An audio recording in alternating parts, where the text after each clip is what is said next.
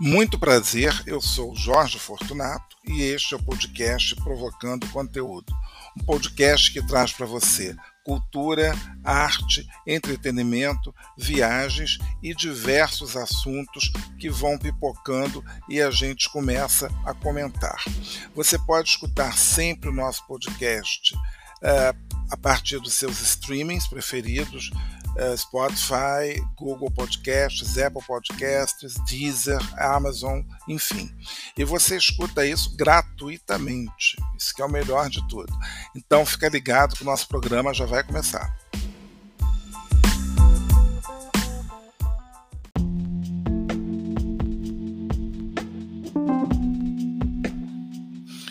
Mais uma vez, seja muito bem-vindo ao podcast Provocando Conteúdo comigo, Jorge Fortunato.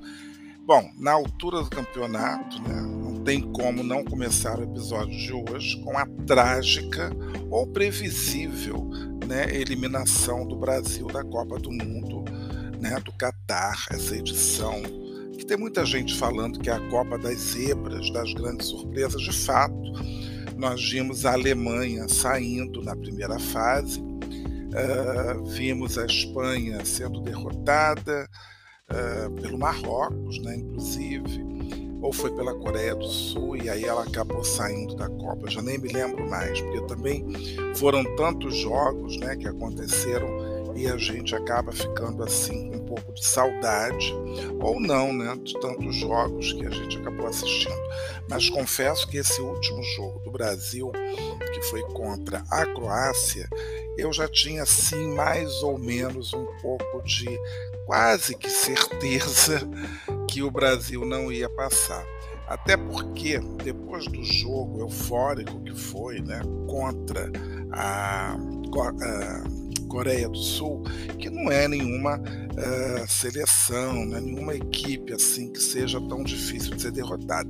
Embora, embora, né, uh, Coreia do Sul tenha se classificado, inclusive por conta de ter uh, ganho de 2 a 1 um, né, da, da Espanha. Mas eu acho que foi da Espanha, já nem me lembro, né? Mas aí é aquela história, né? Achou que ia ser fácil, 4, 4 a 0, quer dizer, 4 a 1 e depois né, ia enfrentar ali a Croácia, que é uma seleção que eu vi o jogo da Croácia com o Japão. Tinha muito interesse em ver, estava disponível, ver esse jogo. E a Croácia vai cozinhando, né? eles foram cozinhando ali os japoneses até, ou o Japão cozinhando a Croácia, sei lá, até chegar aos benditos dos pênaltis. E aí deu no que deu, né? eles foram melhores. E eu estava pensando que o japonês né, tem sempre essa coisa de ser mais frio e mas eu acho que faltou também é, um pouco de experiência ao time japonês. Bom, enfim, não sou comentarista de futebol, mas é isso, né? Eu já tenho um longo histórico de derrotas do Brasil em Copa do Mundo, de eliminações que eu me lembre desde 1982. Então foi uma sequência, 82, 86, 90. 94 o Brasil conseguiu ganhar naquela Copa dos Estados Unidos. E eh, também eh, teve a Copa de 98. Bom, aquela Copa de 98 foi terrível, né? Perdemos da França, foi um trauma e depois, finalmente, o Brasil ganha em 2002. 2002 tem uma coisa muito interessante que era que eu não estava. Hum, essa construção de frase ficou péssima, né? Mas enfim, 2002, o interessante foi que eu não estava aqui no Brasil, estava viajando. E no dia que eu cheguei no aeroporto de volta da viagem, eu acho que foi no final de junho, era o último jogo do Brasil, era a final e o Brasil ganhou. Eu vi o finalzinho ali, vi o gol do Ronaldinho e tal. Também nem me lembro contra quem era, realmente. E acabou por aí, né? 2014, a gente estava com toda a esperança e a gente estava indo realmente bem, né? Mas aí veio a Alemanha e massacrou o Brasil na semifinal. E aí também eu fico até pensando, às vezes é melhor você ser eliminado nas quartas ou já perder direto, né? ou, ou perder na semifinal. Porque perder na semifinal não é fácil, né? Não é fácil. Bom, então é isso, gente. É o que eu tinha para falar de Copa do Mundo, né? É, por um lado, para mim foi até bom, porque dia 13 eu ia estar trabalhando, então não vou assistir o jogo, que eu tô curioso. Mas depois eu vou ficar acompanhando aqui e ali esse jogo, né? Mas foram jogos muito interessantes, esses da, da Copa do Mundo. E é, para a final, vou estar lá assistindo a, o jogo final, já combinamos no mesmo restaurante que o pessoal de um grupo. Quem vê nos stories meus do Instagram já viu, eu coloco lá as nossas comemorações. Mas enfim, então, ainda nessa história toda de Copa do Mundo, se eu não me engano, um desses dias de jogo do Brasil, ou de outro jogo, também agora já não me lembro mais se foi jogo do Brasil eu fui no depósito. Sim, é, bom, eu moro, né, é, num apartamento que não tem muito espaço, quer dizer, tem até bastante espaço, mas tem muita coisa para ser guardada, né? coisas até que não são minhas, evidentemente, porque o que eu tenho meu mesmo é muito pouco. Tenho cinco prateleiras de lead, de CDs, alguns DVDs e talvez umas três prateleiras de livros, né? Bom, enfim, não moro sozinho, então dá nisso. Mas fui lá no tal depósito para tentar ajeitar alguma coisa. Quer dizer, porque na verdade, o que, que a gente pensa quando você tem um depósito? Isso agora virou uma febre, né? Tem vários, acho que vários, é, várias empresas, né? São esses. É, tem um nome é, inglês, acho que é storage. Eu não sei pronunciar. Acho que é isso, storage. É, acho que é isso aqui. É, é o self-storage. Eu até queria botar aqui, mas não vai dar para ouvir. Mas enfim, ah, o Google fala isso muito bem, né? É, então, cada vez mais as pessoas estão morando, às vezes, em apartamentos minúsculos e precisam né, de um espaço a mais. Ou senão, às vezes, você tem aquelas tralhas, né, assim, tipo, sei lá, uma mesa antiga, um móvel, uma cadeira, ou um excesso de livros, um excesso de alguma coisa, você vai ter que botar em algum lugar. E esse, essas empresas, eles têm é, espaços, desde uma pequena caixa, assim, sei lá, 80 centímetros, não sei, é, uma gaveta, né, que você vai botar ali alguma coisa, até espaços grandes, né, mesmo assim, de 2 metros quadrados, sei lá, 3, espaços maiores. Claro que não é de graça, né? Você tem que pagar um valor mensal e tá lá. Então eu tenho algumas caixas, porque a minha vida inteira foi juntar coisas, né? Então, durante um tempo, acho que eu já falei disso aqui, mas eu guardava, por exemplo, eu tinha provas do primário, tinha caderneta de escola, e com o tempo, boletins, e aí, sei lá, né? São décadas e décadas de, uma, de coisas guardadas, e você tem uma hora que você começa a se desfazer. Então, mas eu ainda devo ter alguma coisa até na casa da minha mãe, se eu não me engano.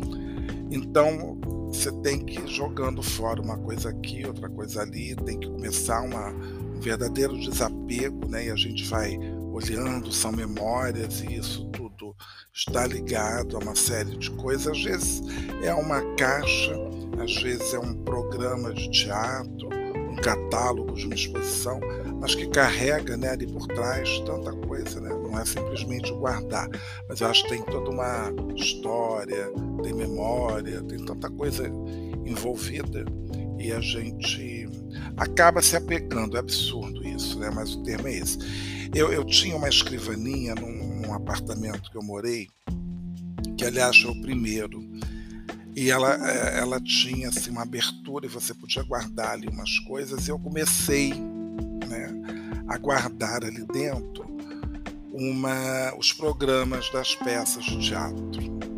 Então, toda peça de teatro que eu ia, né, tinha o programa da peça. Muitos programas eram, alguns eram vendidos, outros eram gratuitos.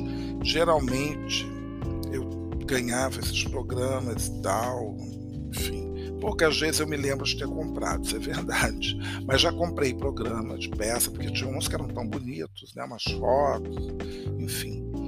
E, e às vezes a gente ia falar com, com um ator no final, com, com uma atriz, e ganhava um autógrafo. Sei lá, isso vai construindo né? todo o seu acervo cultural, digamos assim. E a minha ideia era um dia né, ter um lugar para reunir, catalogar direitinho. Então, peças de teatro por ano, né? Peças de teatro, tal, é, drama, comédia, bom, aí também ia ser demais. Mas já organizava dessa maneira, peças de teatro e tal. Aí depois começaram a surgir os programas de ópera, né, de, de balé, de concertos, enfim. E, e começaram depois surgiu os guardados de viagens também, que eu inclusive eu tenho aqui em casa, ficaram algumas coisas, ficou alguma coisa guardada e que vai ser é, devidamente jogado fora, porque tem uma hora que não adianta, eu tenho uma viagem que eu fiz, sei lá, há 20 e tantos anos atrás. Então, aquelas informações né, que eu guardei, aqueles folhetos, é, enfim, já estão obsoletos, até porque normalmente, né, é, com alguma, né, alguma assim, é, me faltando aqui a palavra agora, virar a palavra, virar a palavra. Mas assim, com é, alguma exceção, né, tem casas que sobrevivem aí, né? Então, aqui mesmo no Rio de Janeiro temos a Confeitaria Colombo que está lá eternamente, né? Desde 1894, está lá a Confeitaria Colombo. Mas às vezes você vai num lugar, num país, né, numa cidade aqui no Brasil, que de repente já acabou, já não existe mais, está na memória. Né? Então, ou você vai guardar ou você vai jogar fora, aquela informação já não adianta. Uma coisa que fica muito obsoleta, por incrível que pareça, é, são os, os, guias de viagem, né? os benditos guias turísticos, roteiros turísticos. Porque é, é claro que o que é clássico vai permanecer. Os museus, né, salvo algum, algum absurdo de um terremoto, alguma coisa, um incêndio aqui no Rio de Janeiro, não temos mais o Museu Nacional, quer dizer, não temos mais o acervo. O museu, a instituição, ela vai continuar e eles estão em reformas, inclusive, e vão voltar. Um dia volta. E vai ter um novo acervo, enfim mas uh, essas informações né, de endereços, telefone, vamos ver.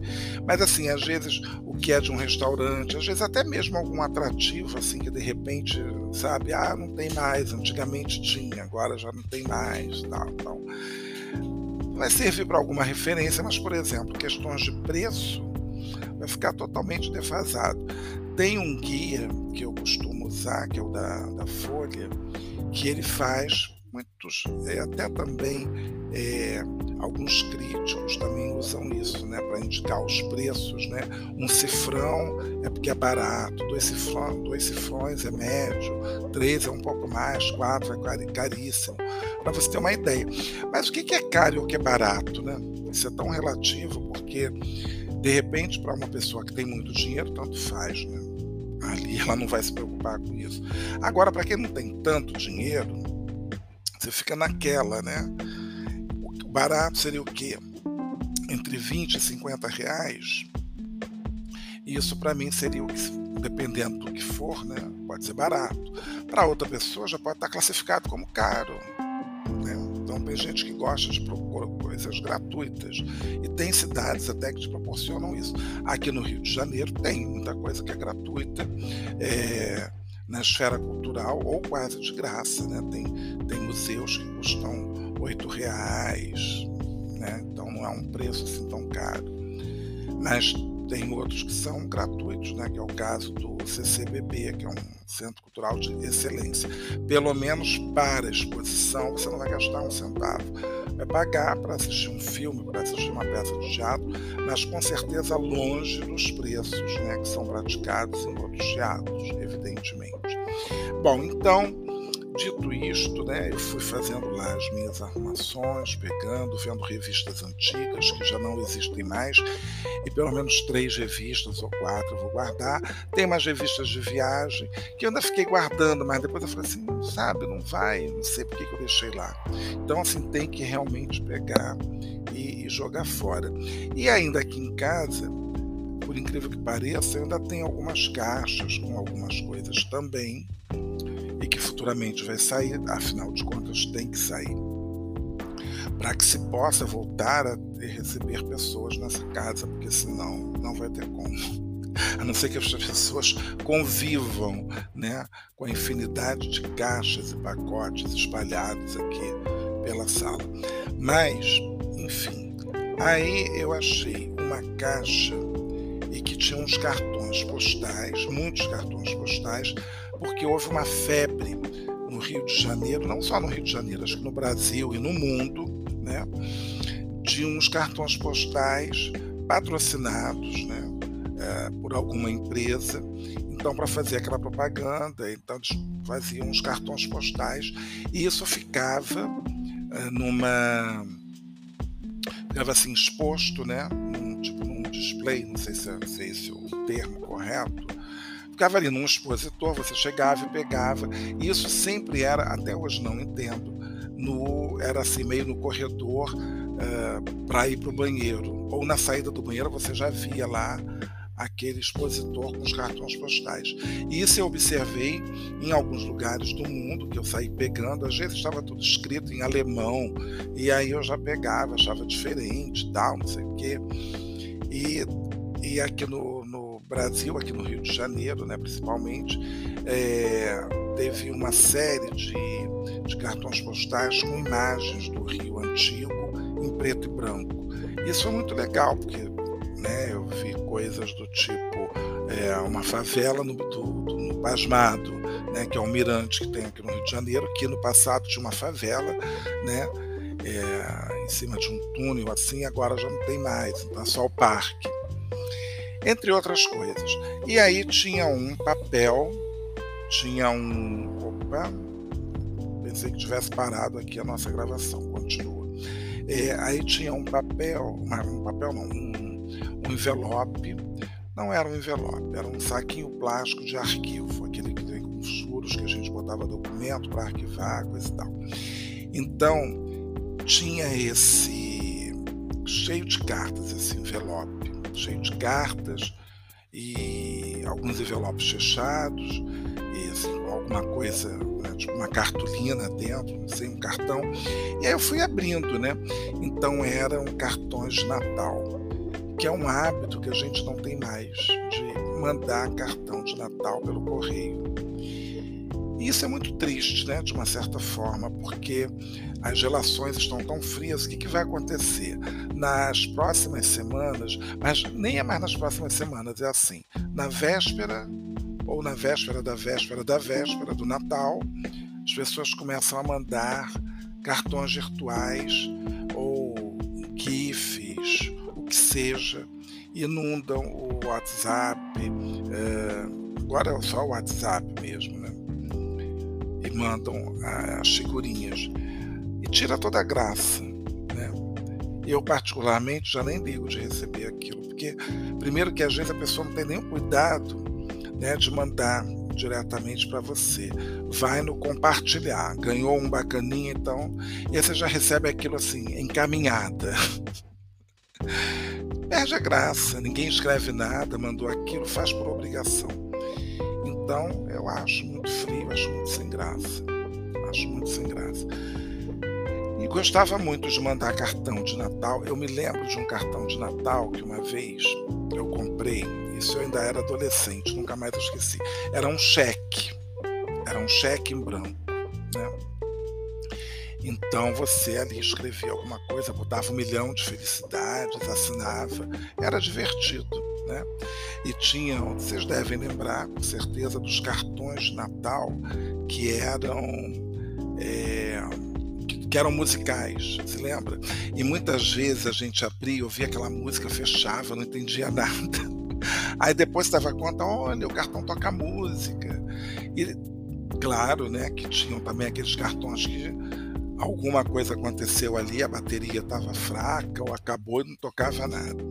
Mas enfim, eu, eu achei alguns, né, eh, mandados, né, pela minha mãe, amigos, um cartão que eu recebi, eu fiquei assim, quem me mandou esse cartão? Tinha um beijo, né, como assinatura.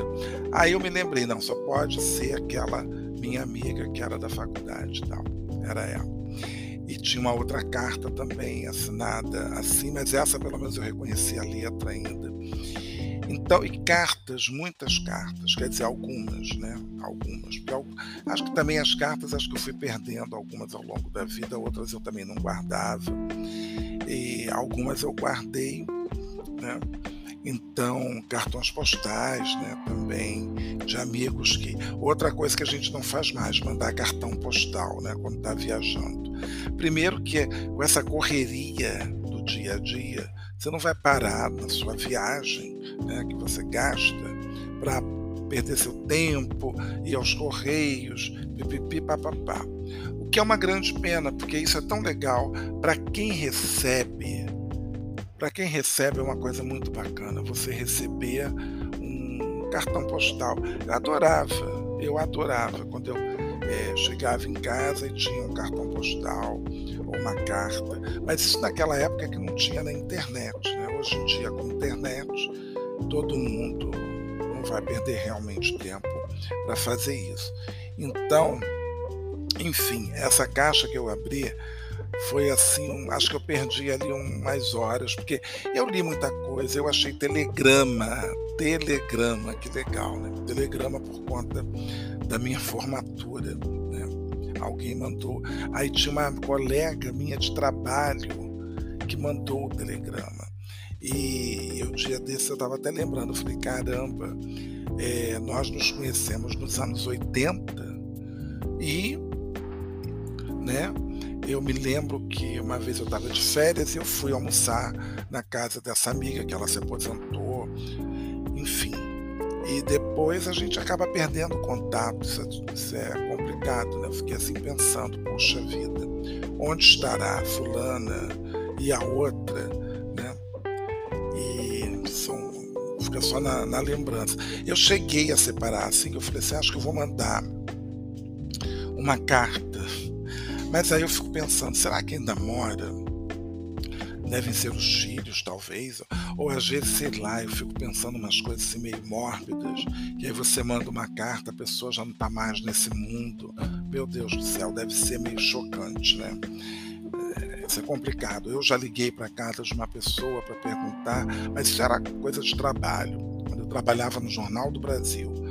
E uma vez eu liguei para ofereceu uma assinatura do Jornal do Brasil para a pessoa, a pessoa já tinha morrido, né? Aí a senhora falou assim: Ah, o meu marido já morreu. Ah, por que, que vocês ligaram? Eu, eu tenho essa lembrança, não sei o que, não liga mais não. Assim, uma verdadeira saia justa, né? E eu, e pior que assim, a gente fica tão naquela coisa, ah, sim, bom, me desculpe, etc e tal, mas a senhora não gostaria de qualquer maneira receber o jornal? Não, não, pelo amor de Deus, só vai fazer eu lembrar do meu marido.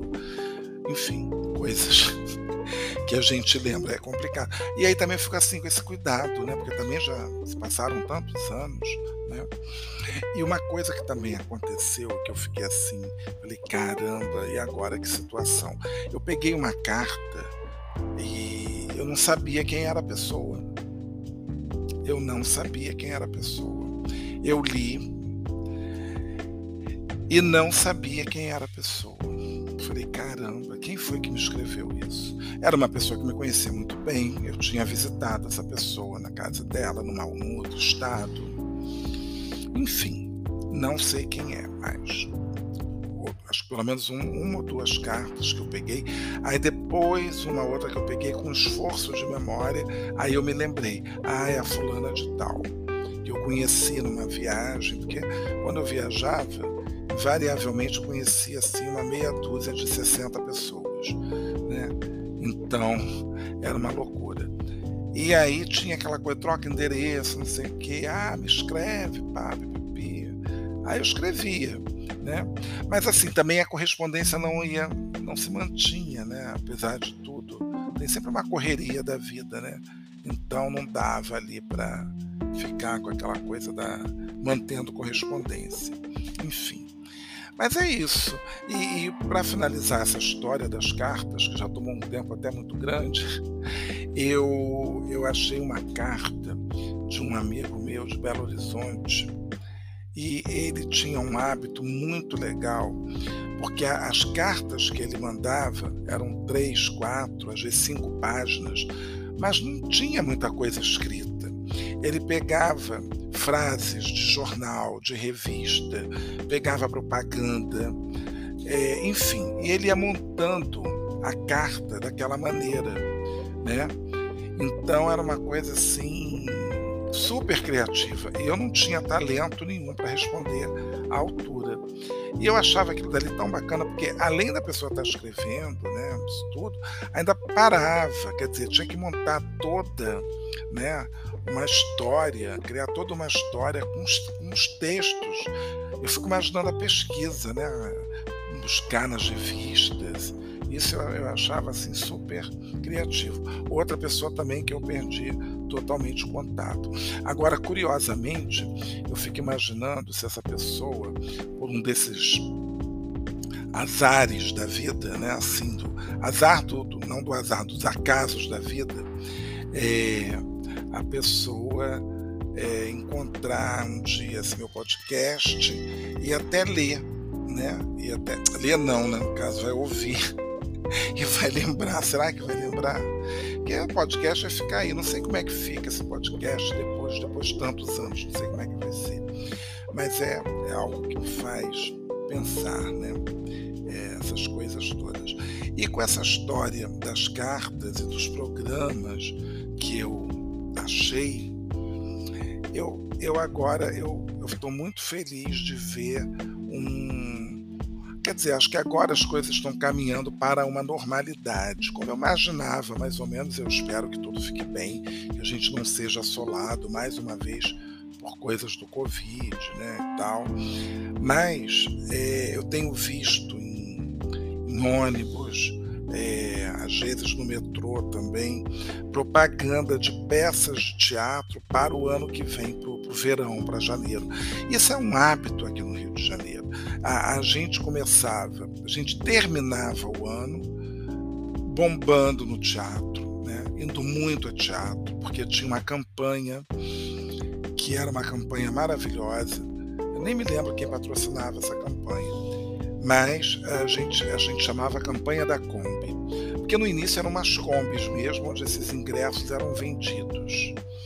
E depois não tinha mais a história da Kombi, a gente comprava no metrô, e depois a coisa começou, a gente comprava até pela internet e tal.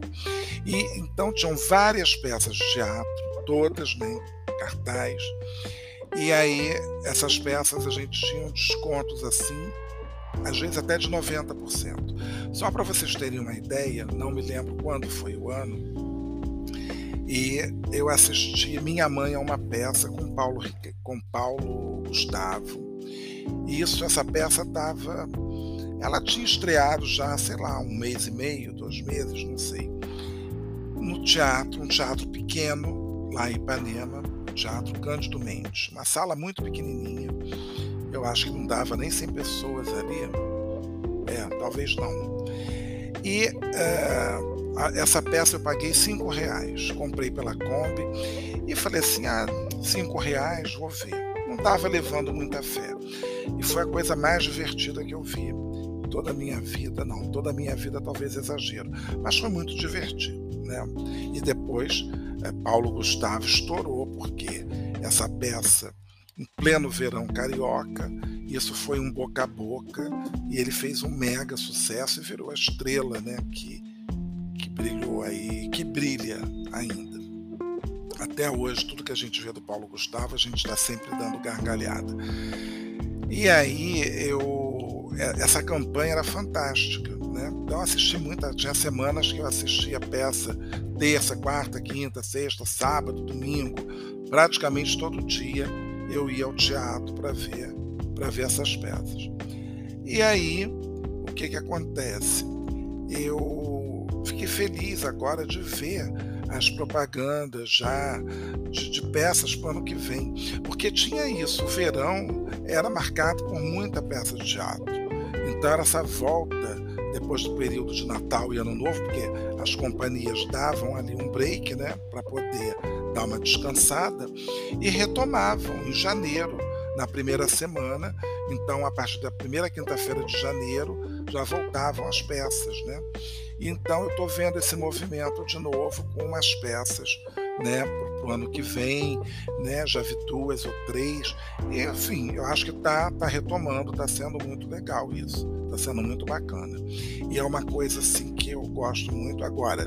É, tem umas peças que ainda estão com um preço assim um pouquinho, não é que seja salgado, 100 reais o ingresso para ver uma peça. É caro? É barato? Eu acho que com esse problema, eu chamo de um problema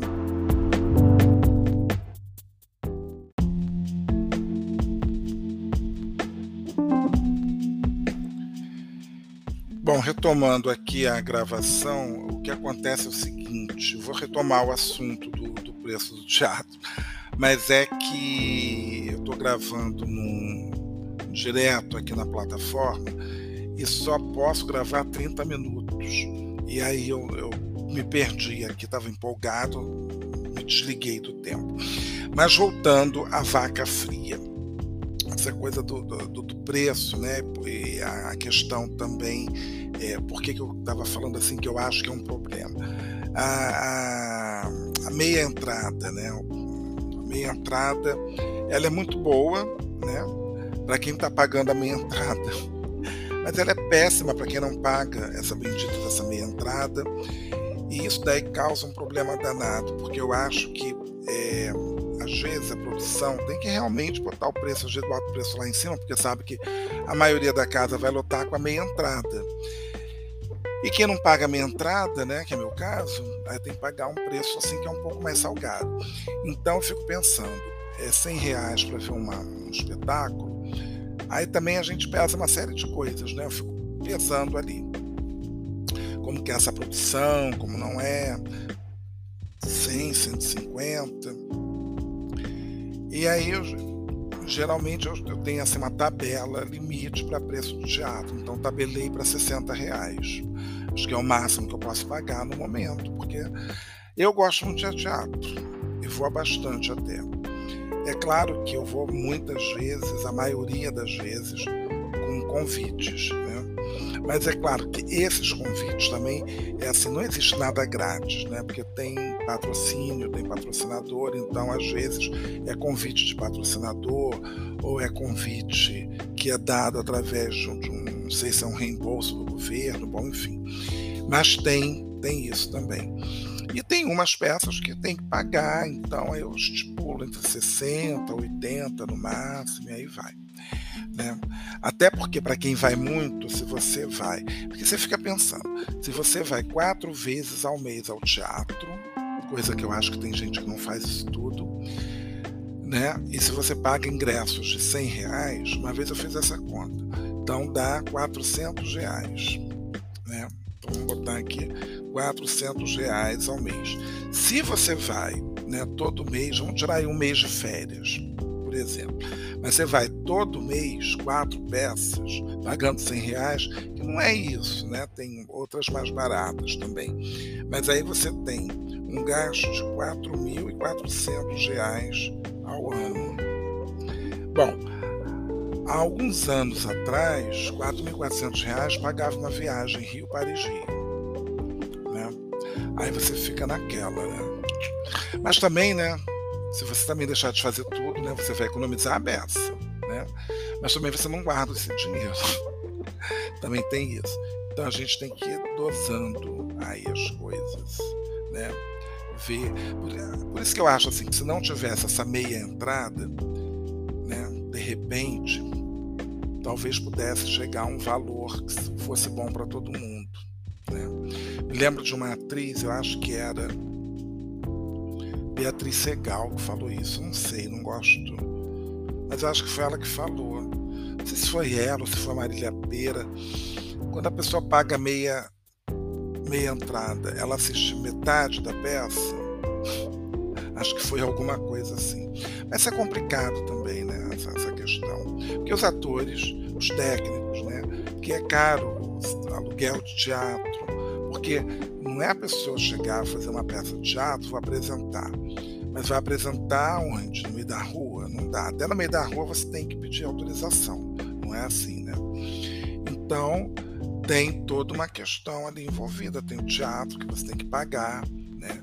tem aqueles custos, e os profissionais, porque não é só o ator.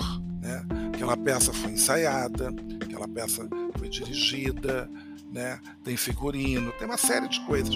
E aí a gente começa a ver, de uns tempos para cá, que os elencos das peças cada vez mais eles começam a fazer textos, procurar textos, né, com elenco muito enxuto ou um elenco assim, ou muito monólogo, né, que a gente tem visto também ultimamente.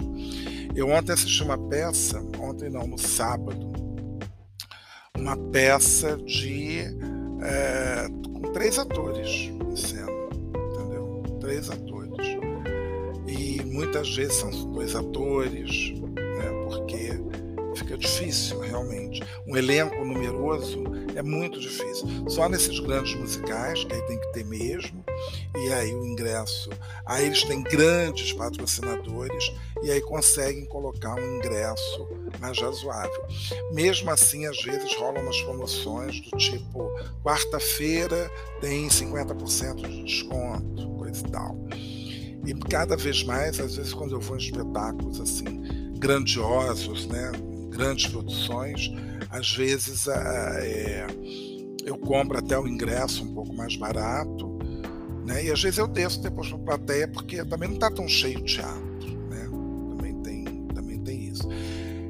A gente tem alguns teatros que tem o mantenedor do teatro, ele às vezes dá, dá desconto, né, às vezes é uma empresa de telefonia, bom, de TV a cabo.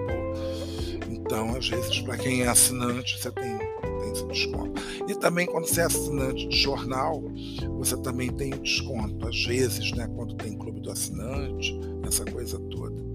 Então, mas é sempre bom ir ao teatro, né? Acho que é uma das melhores, eu gosto muito. Talvez hoje eu gosto mais de teatro até do que de cinema, porque por incrível que pareça, eu, eu não é que eu esteja assistindo muito filme em casa, eu assisto mais série, mas eu assisto, já, já me peguei vendo filmes, né? Na televisão, coisa que eu detestava fazer. Mas esse período de pandemia e tal, aí acabei assistindo filmes na, na televisão.